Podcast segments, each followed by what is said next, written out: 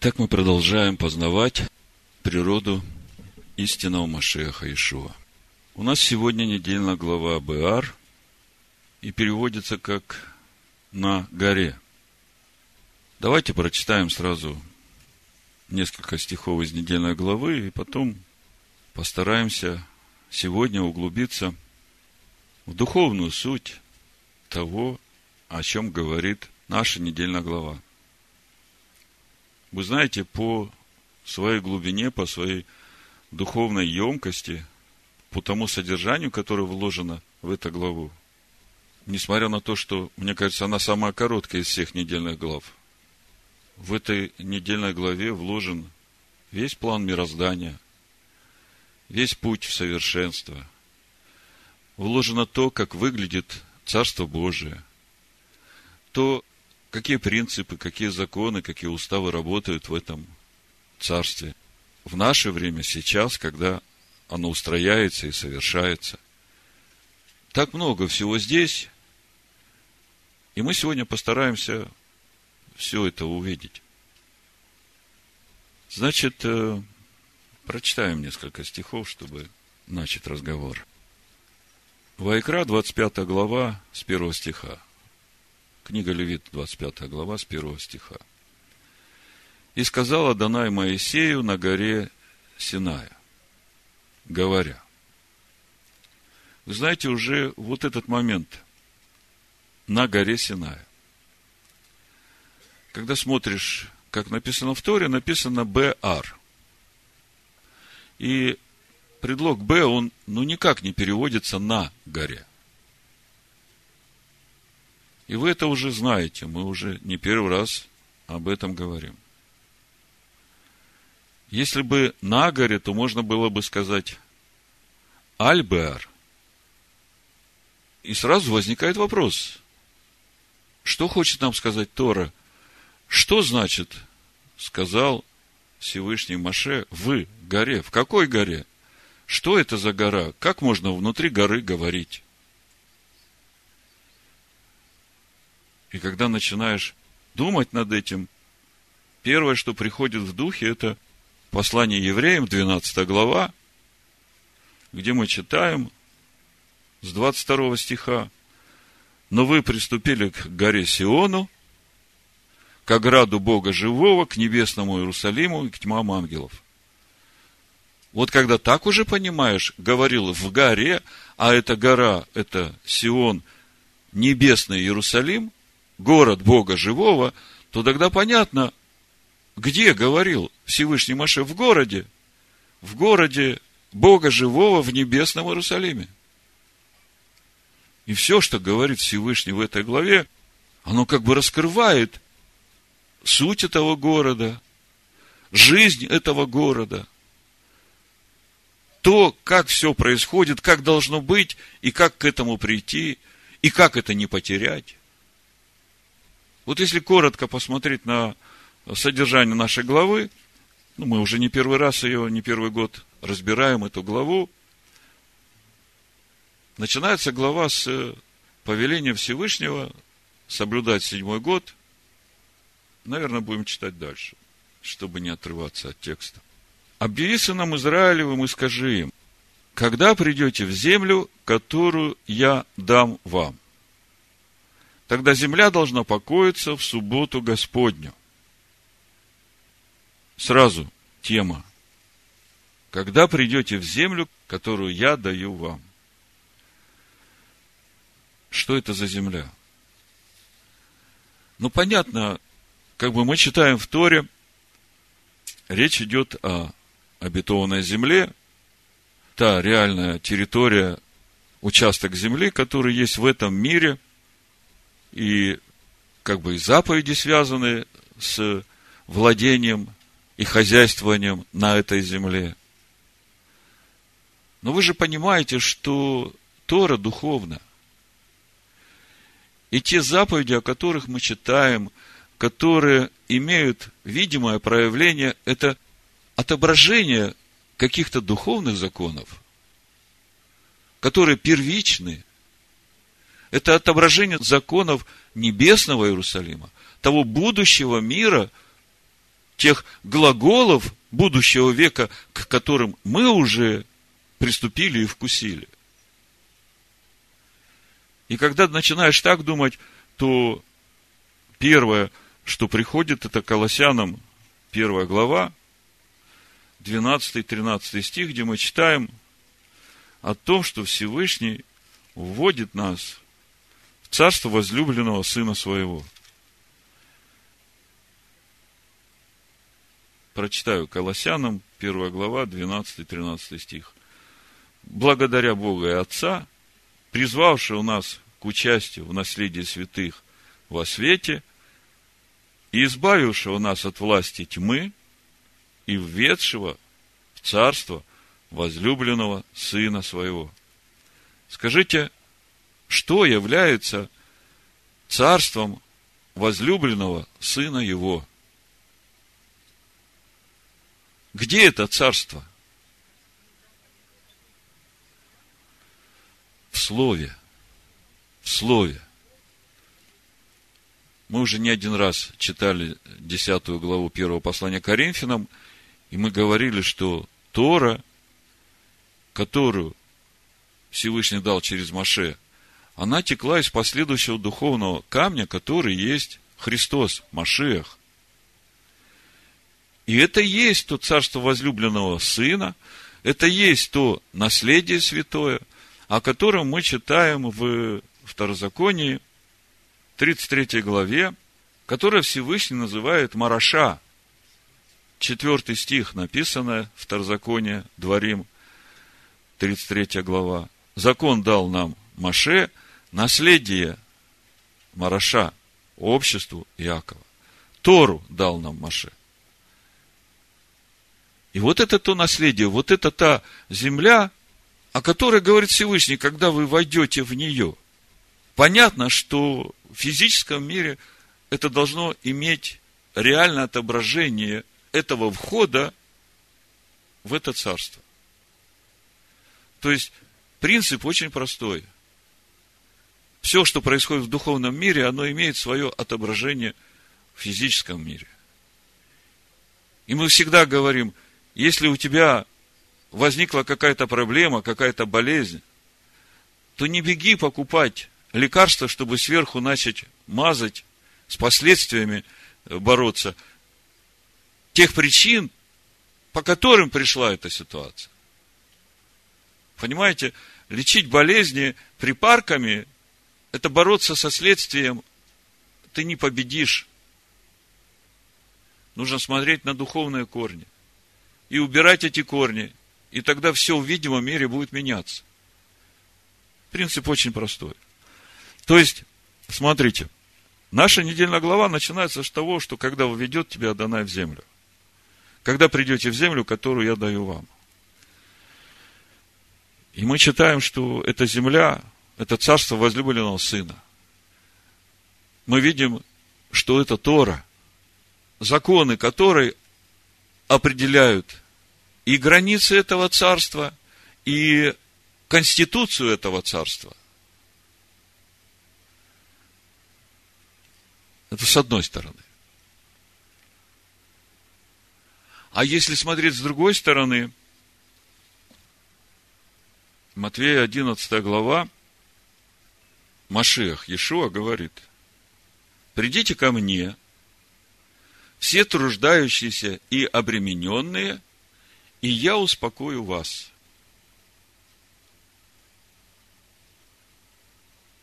Как сладко звучат эти слова –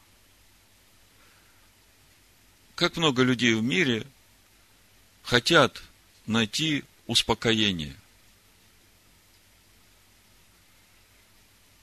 Возьмите иго мое на себя и научитесь от меня, ибо я кроток и смирен сердцем, и найдете покой душам вашим. Мы говорим, что та земля, в которую вводит нас Всевышний, это Слово Божие, да? Это святая земля. Это небесная. Да? А здесь мы видим Машех Иешуа, то слово, куда нас вводят. Он говорит, придите ко мне, возьмите иго мое на себя. Научитесь от меня. И найдете покой вашим душам. Нашим душам каким? Какие души наши не имеют покоя в этом мире? Какие души наши разрываются страстями, похотями? Нефиш. Земная составляющая человека. Мы говорим, что душа человека имеет двойственную природу. От начала сотворения Бог ее сделал так, что в душе человека вместе в гармонии должны жить небесная составляющая и земная. И гармония, и покой душе человеческой земной приходит именно тогда, когда земная душа берет иго небесной составляющей. То есть Ишуа говорит и обращается к нашей душе, Машех, Ишуа, живое слово – говорит и обращается к нашей душе, говорит, душа, научись от меня, я слово. Возьми иго мое на себя, начни жить по этому слову. И найдешь покой своей душе. То есть, по сути, мы сегодня говорим, и наша недельная глава именно об этом говорит, о тех процессах, которые должны помочь двум этим землям соединиться и стать одно. Небесной земле, в которую вводит нас Всевышний, а вводит нас с нашей земной душой, земной составляющей. И говорит, вот вам, когда войдете в эту землю. Ну и сразу уж, если мы коснулись этой темы земли, в которую мы входим, смотрите, в нашей недельной главе в 18 стихе мы читаем, Левит 25, 18, Всевышний говорит, исполняйте постановления мои, храните законы мои, исполняйте их, и будете жить спокойно на земле. Тогда вы мне скажите, когда придет этот покой в нашу жизнь на этой земле? Еще одно место прочитаю, оно как бы раскроет нам путь в этот покой, который каждому из нас нужен, и порой мы не знаем, как успокоить свою душу. Открываешь псалмы, читаешь, только в Боге успокаивается душа моя. И мы понимаем, что ничто другое действительно не может успокоить. Можно найти какое-то э, ну, временное утешение там каких-то развлечениях, в какой-то еде, кто-то находит там в выпивке, но истинного успокоения это душе не приносит. Человек все равно остается в своей душе неудовлетворенным. Почему? Почему в его душе такая неудовлетворенность? Почему в его душе нет покоя? Потому что нет гармонии с тем небесным, что есть в этом человеке. Совесть его, она его обличает, а он пытается оправдываться. И вот это вот в человеке бурлит, а душа покоя не находит – Единственное место, где душа может найти покой, это прийти к Слову Божьему, посмотреть, что говорит Слово Божие, как должно быть на самом деле, если он не понимает в своем сердце, как это должно быть. И тогда привести свою душу в соответствие с этим Словом Божьим, и вот тогда приходит покой. Тогда соединяется земное и небесное, единятся, становится одно, и к человеку приходит покой. Во Второзаконии, в 31 главе, 26-27 стих, мы как раз видим этот инструмент, который помогает нашей душе прийти в этот покой. буду читать с 24 стиха, чтобы понятно было.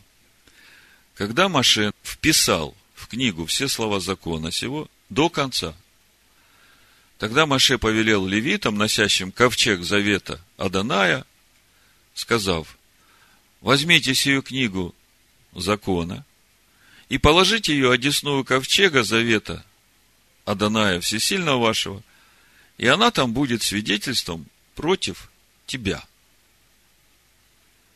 Скажите, до какого момента вот эта книга закона, Тора, будет свидетельством против меня?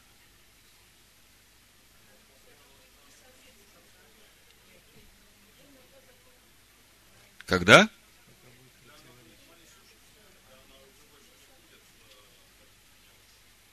Да. Именно так. Когда все, что во мне противится этому закону, когда все, что во мне Тора свидетельствует против меня, будет отрезано или распято на стойке казни, как мы говорим, потому что стойка казни – это и есть закон. Законом мы познаем, что грех.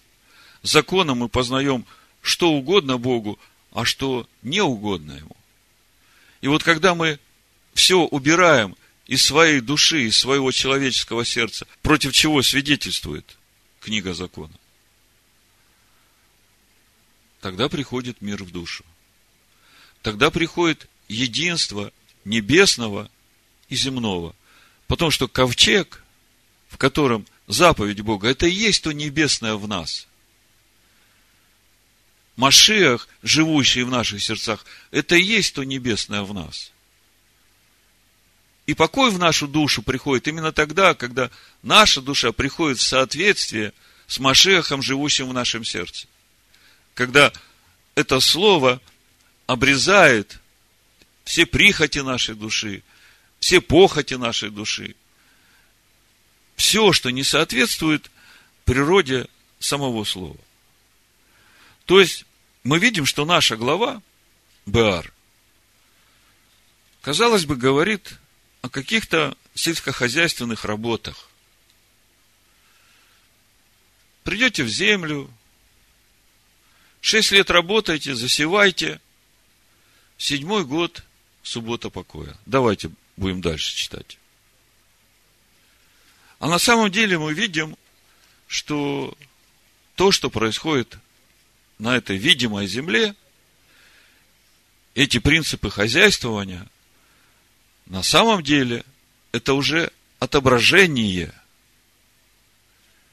того духовного, что должно происходить в нашей душе, в наших сердцах, по устроению в нас обители для Бога. Объяви нам Израилю, и скажи им, когда придете в землю, которую я даю вам. Тогда земля должна покоиться в субботу Господню. Шесть лет засевай поле твое, и шесть лет обрезывай виноградник твой, и собирай произведения их, а в седьмой год да будет суббота покоя земли, суббота Аданая. Когда читаешь на иврите этот четвертый стих, написано Веба Шана, Ашвиит, Шаббат Шабатон, Аданай Лерец. Шаббат Ле Аданай. В году седьмом Шаббат Шабатон Аданая к земле. Мы недавно говорили о том, что значит шаббат шаббатон. Когда мы говорим слово шаббат, мы подразумеваем то, что все работы прекращены, никакой работы не делается. А когда мы говорим шаббат шаббатон, то мы говорим о том, что идет освящение нашего духа и нашей души через погружение в Божье естество.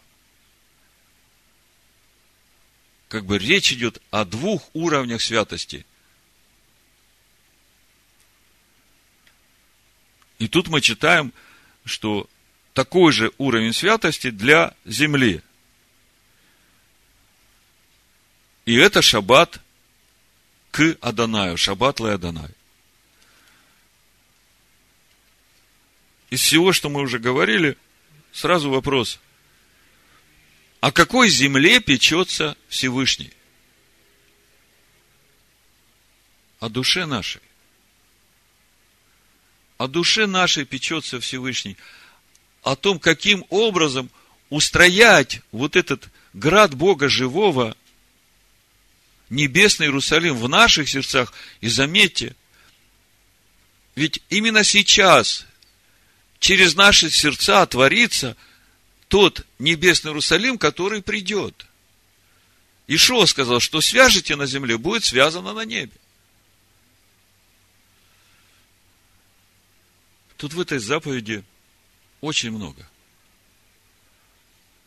Вот что мы делаем каждый шаббат? Каждый седьмой день шаббат. Что мы делаем? Мы освещаем седьмой день. И как мы его освещаем? Именно тем, что мы погружаемся в Слово Бога. Именно тем, что мы не зажигаем в жилищах своих, ни в разуме, ни в душе, ни в чувствах, никакого другого чуждого огня – чтобы горел только святой огонь. И это седьмой день. А седьмой год, если весь год написано суббота Аданая, суббота Господня. О чем это говорит?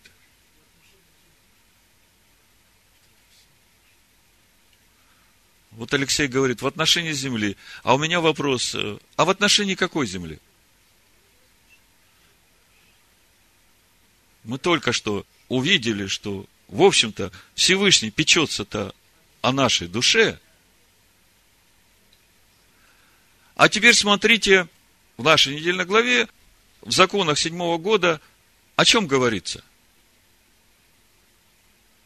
Чем занимался народ весь седьмой год? Живущий в Израиле. Те, которые вошли в землю Израиля. Чем они занимались весь седьмой год? – изучали Тору. То есть, освящение седьмого года, его главная цель – это изучение Торы. Не просто не работать седьмой год, не сеять ничего, а весь год погрузиться в Писание, чтобы погрузиться настолько, чтобы обновиться всей своей сущностью, всем своим естеством – вы знаете, вот в Израиле даже сегодня есть такой закон в трудовом законодательстве. Все учителя, которые работают в школах, в университетах, которые обучают, у них официально каждый седьмой год оплачиваемый полностью отпуск. И они посвящают этот год тому, чтобы повышать свою квалификацию. Как вы думаете, откуда они это взяли? Вот представьте, учителя у нас в школе. Бедные с утра до вечера, каждый день. Ну, летом немножко отдохнули. А тут шесть лет отработал, приходит седьмой год, официальный отпуск на весь год. Поезжай, учись, повышай свою квалификацию. То же самое в заповеди Всевышнего о седьмом годе. Но это ведь еще не все. Вот я хочу, чтобы вы сейчас вот этот момент зафиксировали, что седьмой год, он для того, чтобы повысить свою духовную квалификацию, если так можно сказать. Духовную, познание Бога. Давайте посмотрим, что нам Тора говорит о седьмом годе. Откроем Второзаконие, 15 главу, и прочитаем несколько стихов. Второзаконие, 15 глава, с первого стиха читаем. седьмой год делай прощение. Прощение же состоит в том, чтобы всякий взаимодавец который дал взаймы ближнему своему, простил долг и не взыскивал с ближнего своего или с брата своего, ибо провозглашено прощение ради Аданая. То есть, если ты дал кому-то деньги в долг, и он тебе до начало седьмого года не вернул, то ты прости ему. А чего вы смеетесь? Я что-то не то говорю? А смотрите, что еще Всевышний говорит, что Тора говорит. Девятый стих. Берегись, чтобы не вошла в сердце твое беззаконная мысль. Приближается седьмой год, год прощения. И чтобы от того глаз твой не сделался ни милостив к нищему брату твоему, и ты не отказал ему. То есть, нищий брат подходит к тебе, говорит, слушай, одолжи мне денег. А ты думаешь, через полгода уже седьмой год начинается, он точно мне не отдаст. Не, не дам. А Всевышний говорит, берегись. Скажите мне, о чем печется Всевышний? Действительно он печется о наших материальных, денежных взаимоотношениях? Или о чем-то другом? И это вот то, что он нам сейчас говорит, то, как мы понимаем в своем человеческом уме, это всего лишь отображение чего-то большого, духовного, что очень важно и для нас, и для того замысла, который Всевышний делает. Значит, Первый момент, который вы должны были усвоить. Седьмой год, он для того, чтобы познавать Тору, чтобы освещаться и преображаться в естество Бога. Начало седьмого года начинается с прощения. Прости все долги. Еще 12 стих 15 главы мы видим, что если у тебя брат попал в рабство, то с началом седьмого года ты должен его отпустить на свободу. 12 стих написано, если продастся тебе брат твой, еврей или евреянка, то шесть лет он должен быть рабом тебе, а в седьмой год отпусти его от себя на свободу. И когда же будешь отпускать его от себя на свободу, не отпусти его с пустыми руками, но снабди его от стад твоих, от гумна твоего, от точила твоего. Дай ему, чем благословил тебя Господь Бог твой.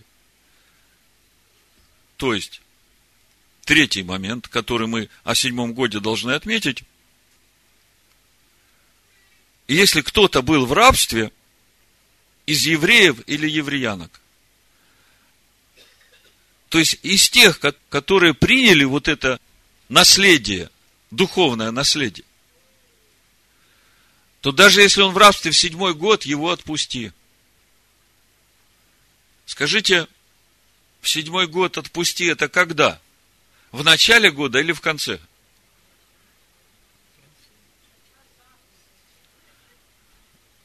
В начале или в конце? Кто-то говорит в начале, кто-то говорит в конце – ну, как бы нелогично в конце отпускать, да? Если написано 6 лет работай, а в седьмой год отпусти, то э, понятно, что седьмой год в начале надо отпустить, да? А чем седьмой год надо заниматься? Изучением. Тогда давайте посмотрим Еремию 34 главу 14 стих вы сейчас удивитесь, вернее, не удивитесь, а получите что-то очень большое для себя. Иеремия, 34 глава, открываем, 14 стих. Написано, в конце седьмого года отпускайте каждый брата своего еврея, который продал себя тебе, пусть он работает тебе шесть лет, а потом отпусти его от себя на волю подождите, подождите. Пусть он работает у тебя 6 лет, а отпусти его в конце седьмого года. Это как? Как-то логики нет. Может быть, здесь какая-то ошибка? Или здесь что-то Всевышний хочет нам сказать? То есть, мы понимаем, что надо после шести лет отпустить,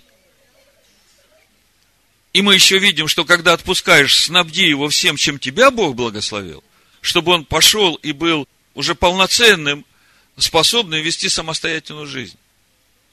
Ну, мы в предыдущие разборы говорили, как попадает еврей в рабство. Я уже этой темы не касаюсь. Но наша недельная глава, она как бы дает понимание того, как приходит это рабство. И я позволю себе быстренько вам напомнить. Если вы посмотрите на очередность заповедей в нашей недельной главе, сначала идет заповедь о седьмом годе, которая говорит о том, что не сеять, не пахать, не собирать урожай, тем более не продавать. Все должно быть свободно.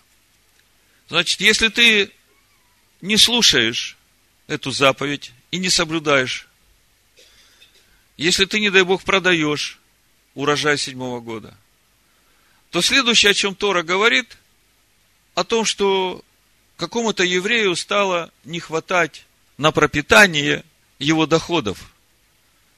И он вынужден уже продать часть своей земли. Скажите, почему его земля все время кормила, а тут вдруг раз и стало не хватать? Ну, понятно, потому что седьмой год не освещал, земля перестала его кормить. Он продолжает так жить, не освещает. Приходит время, когда ему приходится продать всю землю. Становится без земли. Проходит какое-то время, кушать-то хочется. Продает свой дом, продает свое имущество. И заканчивается тем, что продает самого себя в рабы.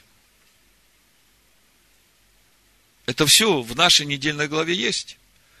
Вы читали стих за стихом, может быть, вы не задумывались, почему такая последовательность. Очень просто. Тора, она через все говорит. Помните, мы разбирали тему, скоро будет, когда пойдешь на войну и увидишь красивую женщину из другого народа, там, который ты завоевал, и она тебе понравится, возьмешь ее в жену. Помните? Тора немножко говорит о том, как с ней поступить, а потом дальше следующие несколько стихов говорят о буйном сыне, который рождается, и которого в конце надо побить камнями за то, что он родителей своих не почитал. Почему вдруг такая последовательность? Потому что все взаимосвязано. Если бы ты не взял эту языческую жену, то у тебя бы и сын не родился такой буйный. Так и в нашей недельной главе. Как бы предупреждение. Вначале идет рассказ о том, каким выглядит небесный Иерусалим, каким выглядит эта идеальная, гармоничная жизнь в граде Бога Живого. Когда есть седьмой год, который освещается как святая суббота Господня, шаббат, шабатон для Аданая.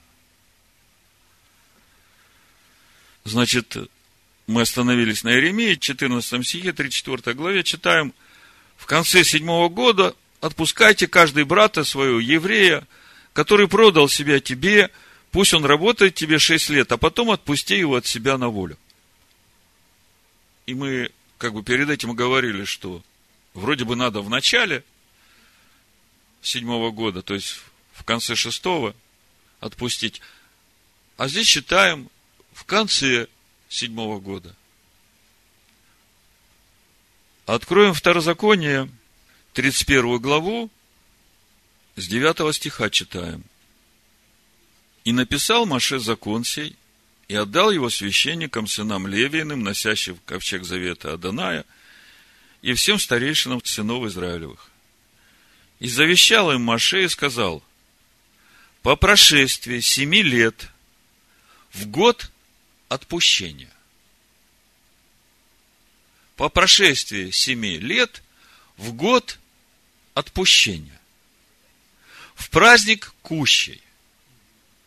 Когда весь Израиль придет явиться пред лицо Аданая, всесильного твоего, на место, которое изберет Адонай, читай сей закон пред всем Израилем вслух его – Собери народ, мужей и жен, и детей, и пришельцев твоих, которые будут в жилищах твоих, чтобы они слушали и учились, и чтобы боялись Аданая Всесильного вашего, и старались исполнять все слова закона сего. И сыны их, которые не знают всего, услышат и научатся бояться Аданая Всесильного вашего во все дни, доколе вы будете жить на земле, в которую вы переходите за Иордан, чтобы овладеть ею. Видите, какой важный седьмой год в жизни общества израильского. В начале года надо простить все долги. В начале года надо отпустить раба на свободу. Но этот раб, отпущенный на свободу, он живет у тебя весь седьмой год, питается тем, что у тебя есть, потому что все, что у тебя, оно принадлежит всем – заканчивается седьмой год в праздник Йом-Кипур восьмого года. С последней трубой провозглашается свобода для этих рабов. Это и есть год отпущения.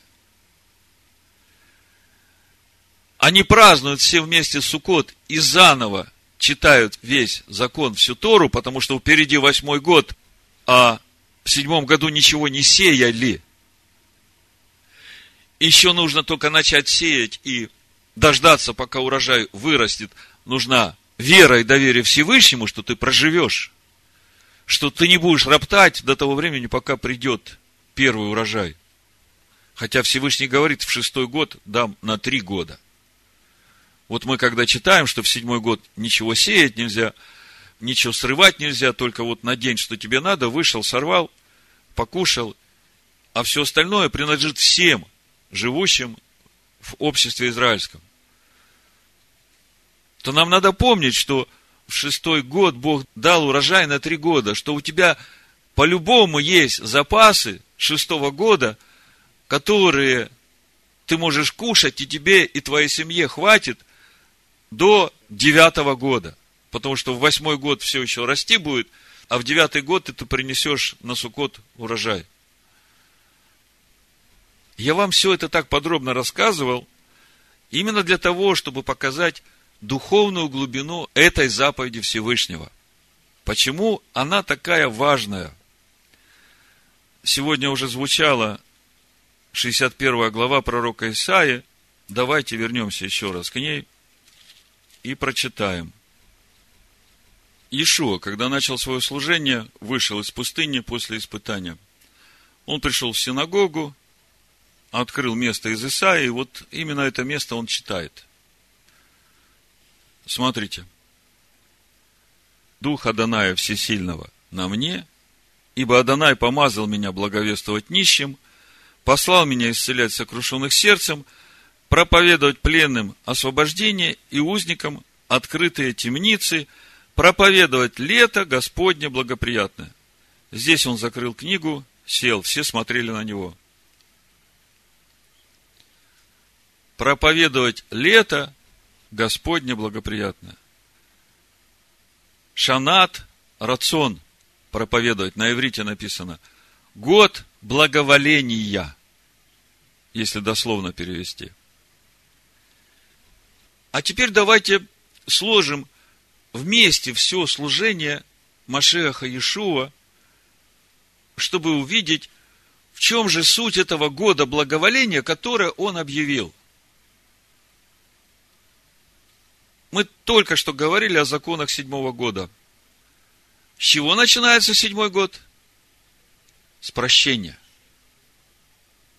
Машех Иешуа взял на себя все грехи наши. Объявил полное прощение всем рабам по всему миру, по всей земле. Всякий, приняв верой его искупительную жертву, примиряется с Богом – никаких долгов больше нет. И становится свободным. Мы говорили, в шестой год, шесть лет работает, в седьмой год отпусти его. И мы видели, что в начале седьмого года надо его отпустить. И это то же самое, что сделал Машех Иешуа для каждого из нас.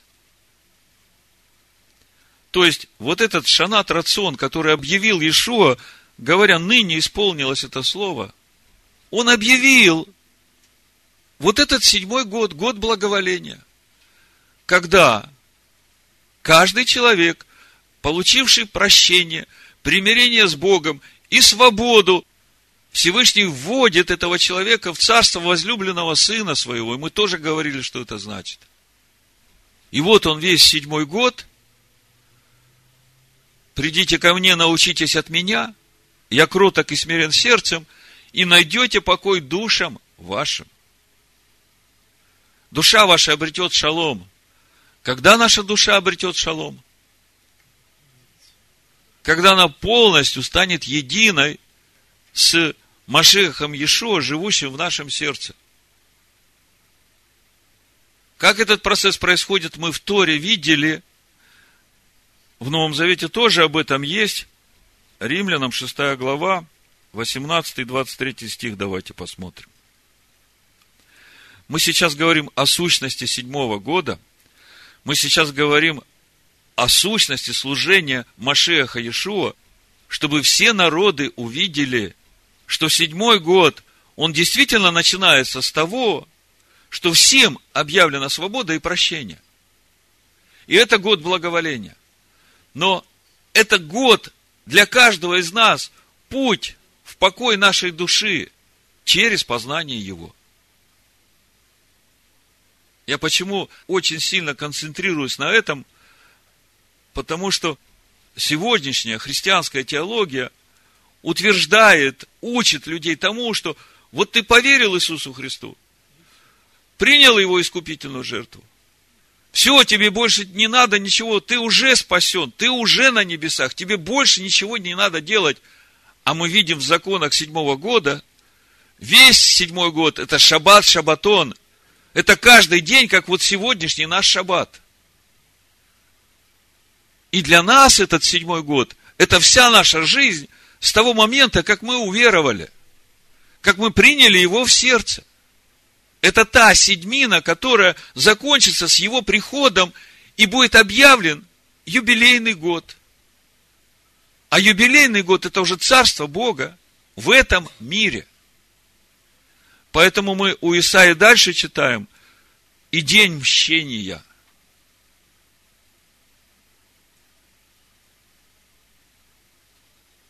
Ну, все по порядку.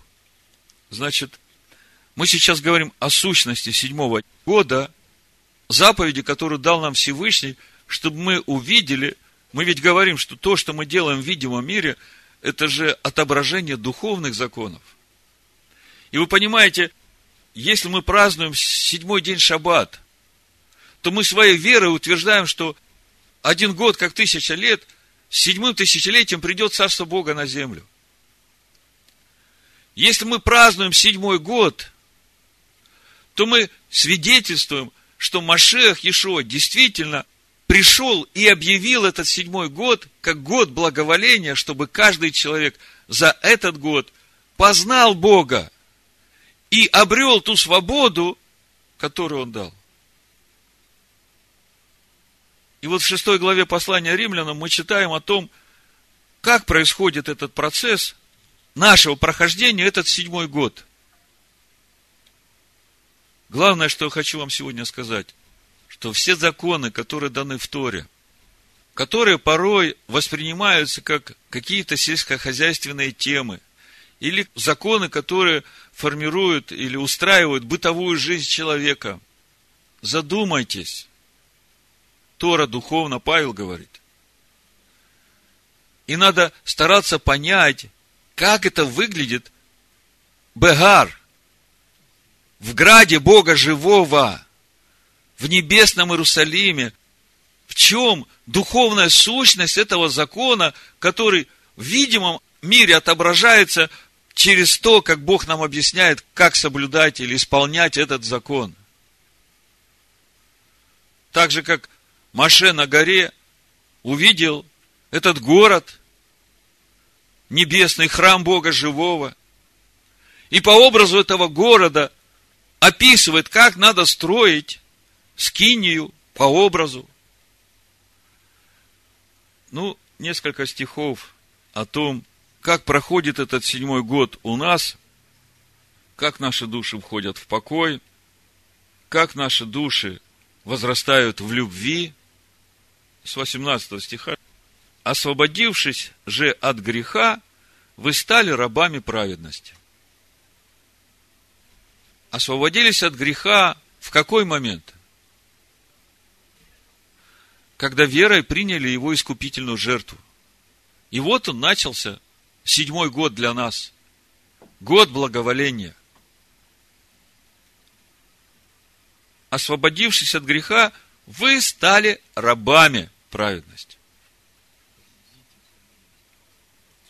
Придите ко мне и научитесь от меня. Я кроток и смирен. Что значит быть рабом праведности? Наша душа, она только начинает научаться тому, что хочет Бог. В нашем сердце живет истина. И в этой истине живой Бог, который дает нам силу когда мы познаем, умом познаем этот закон, и этот закон мы опускаем в свое сердце верой, растворяем, и мы понимаем, что мы по-другому уже не можем. И если наша душа действительно смиренная и кроткая, она принимает это, и это обуздывает ее. Это то, что обрезает ее, и то, что приносит ей какое-то успокоение. Она еще не вошла в покой, она еще хочет, а слово, которое ты верой растворил, оно уже обуздывает ее. И вот эта сущность седьмого года, когда идет процесс обуздывания души заповеди Бога до тех пор, пока приходит такой момент, когда ее уже обуздывать не надо, а это слово, это небесная земля, стало естеством земной души нашей, земной составляющей, и это становится уже ее естеством, ее обуздывать не надо. Истина стала естеством человека, естеством его души, и он уже свободен. Ишуа говорит в Иоанна 8 главе, если прибудете в Слове Моем, если прибудете в Слове Моем, моего Слова, это учение, которое течет из последующего духовного камня, который есть Машех, Тора, которую Бог дал через Маше, духовную глубину которой Машех раскрывает через своих учеников и через свое учение, когда он уже ходил в первый приход свой по земле Израиля. То есть сущность седьмого года, она как раз и есть вот в этом процессе – обновление моей души. Душа смиряется, душа принимает, и приходит такой момент, когда ее уже обуздывать не надо, истина уже живет в душе, и ты свободен. Об этом здесь в шестой главе мы как раз и читаем. Освободившись от греха, вы стали рабами праведности. Начался процесс познания и обуздывания нашей души. Говорю по рассуждению человеческому ради немощи плоти вашей. Как предавали вы члены ваши в рабы нечистоте и беззаконию на дела беззаконные, то ныне представьте члены ваши в рабы праведности на дела святые. То есть, я еще не совсем свободен, я еще раб, но я должен представить все свои тела, все свои хотения, желания, все свои мысли в рабы праведности. Я хочу так. А слово говорит, нет, надо делать так. Я говорю, да, Господи, я буду делать так, как говорит Твое Слово. И я начинаю так делать, я начинаю делать дела святые, и моя душа еще где-то как-то проявляет какое-то недовольство. Но ты говоришь своей душе, дух твой говорит, душа – это самое лучшее для тебя.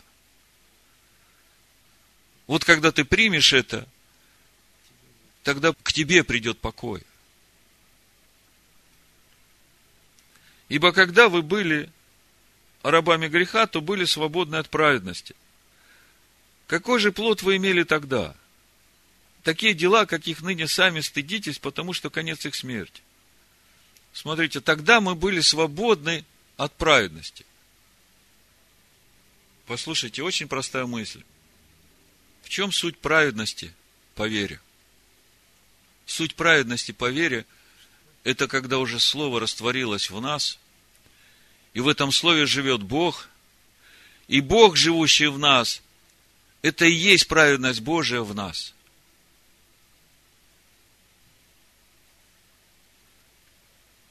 Праведность по вере – это праведность Бога, живущего в нас.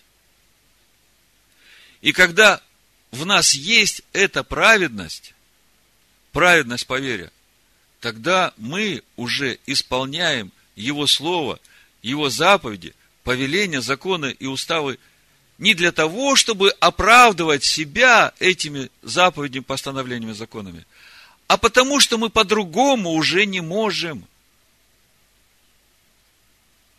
Мы не можем по-другому. Как я могу по-другому, если мысли моей души обновились, если естество мое обновилось, если я уже думаю так, как слово, Машех во мне живет, он ведь по-другому уже не может поступать. А все началось с того, что я предал свои члены в рабы праведности.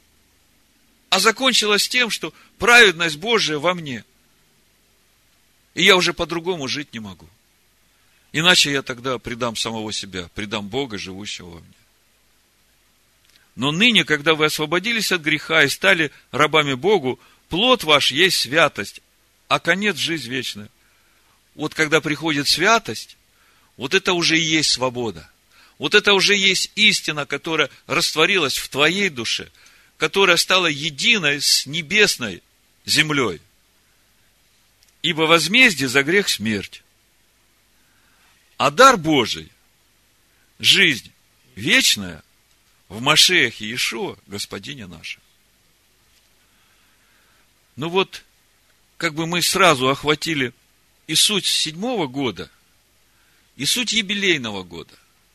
Потому что суть юбилейного года – это уже есть вот это наше состояние, когда святость, Божья праведность, когда уже не я живу, но Машех живет во мне. Когда уже не я говорю и не я что-то делаю, а Бог, живущий во мне, в Машеях Ишуа, Он говорит, Он делает, а я свои члены предоставил Ему на служение. И все по вере. Амен.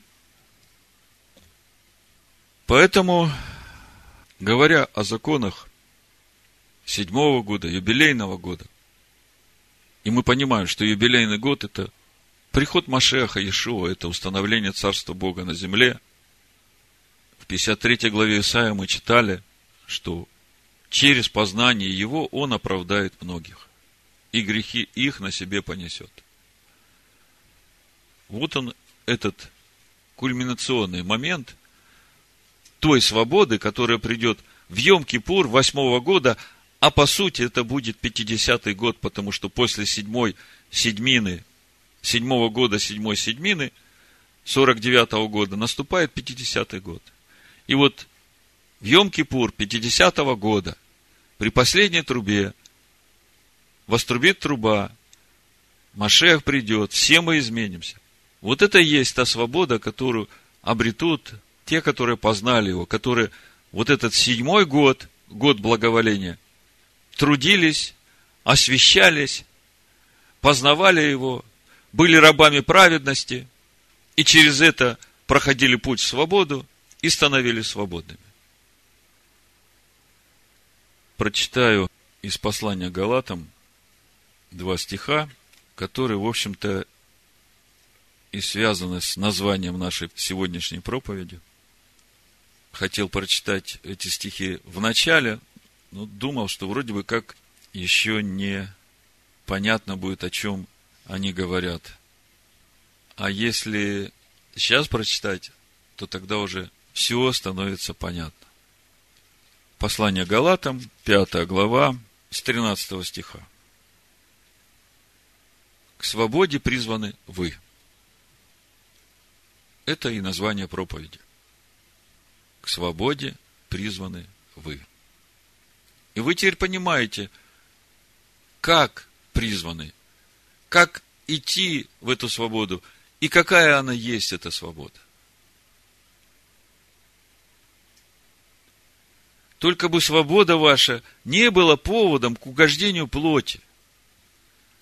Не тратьте этот седьмой год на то, чтобы снова стать рабом. Рабом греха, рабом плоти. А тратьте этот год на то, чтобы стать рабом праведности, чтобы прийти в свободу. Но любовью служите друг другу. Вот любовь, она и есть свидетельство свободы. Любовь, она и есть свидетельство Бога, живущего в нас. И это не та душевная любовь, которая сегодня любит, а завтра ненавидит. Это любовь, которая всему верит, всего надеется, все прощает. Ибо весь закон в одном слове заключается. Люби ближнего твоего, как самого себя. Весь закон, он для того и дан, чтобы привести нас к вот этой свободе. Любить ближнего, как самого себя. А что мы любим ближнего, узнаем из того, что любим Бога и соблюдаем Его заповеди. Послание филиппийцам в первой главе прочитаю в заключение 9-11 стих. Молюсь о том, чтобы любовь ваша еще более и более возрастала в познании и всяком чувстве. Чтобы, познавая лучшее, вы были чисты и непреткновенны в день Машеха, исполнены плодов праведности Ишуа Машехом, в славу и похвалу Божию. Да будет так в имени Машеха Ишуа. Амин. Шеха Ишуа. Амин. Шеха Ишуа. Амин. Шеха Ишуа. Амин. Шеха Ишуа. Амин. Шеха Ишуа. Амин. Шеха Ишуа.